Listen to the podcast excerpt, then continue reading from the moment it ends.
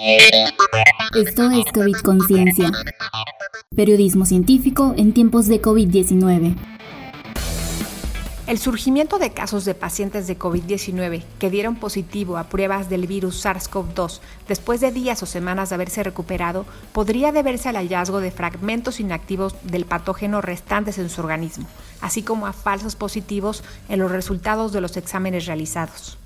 Con la información conocida hasta el momento basada en la revisión que especialistas realizaron a los casos detectados en China, Japón y Corea del Sur, sería prematuro afirmar que un segundo test positivo del nuevo coronavirus significa estrictamente una reinfección.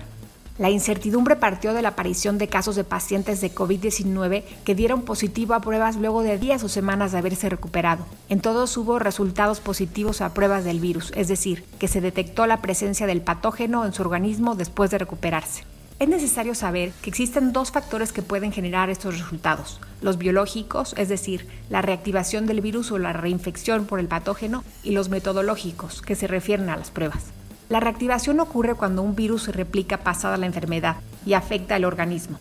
La reinfección implica que una persona sea infectada por una variante del virus inicial para la que su respuesta inmune es insuficiente. En el caso del SARS-CoV-2, por ser un virus nuevo, se desconoce qué tan perdurable es la inmunidad producida después de la infección. A su vez, los factores metodológicos se refieren a los falsos negativos y los falsos positivos. Los primeros ocurren cuando se indica de forma equivocada que una persona está curada porque el virus en su organismo está por debajo del límite de detección de la prueba. Los falsos positivos ocurren cuando la prueba determina erróneamente que una persona esté infectada al detectar fragmentos del virus, los cuales ya no están activos.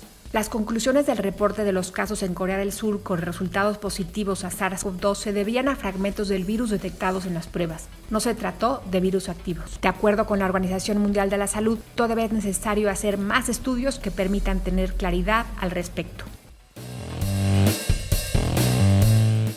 Esto fue COVID Conciencia, periodismo científico en tiempos de COVID-19.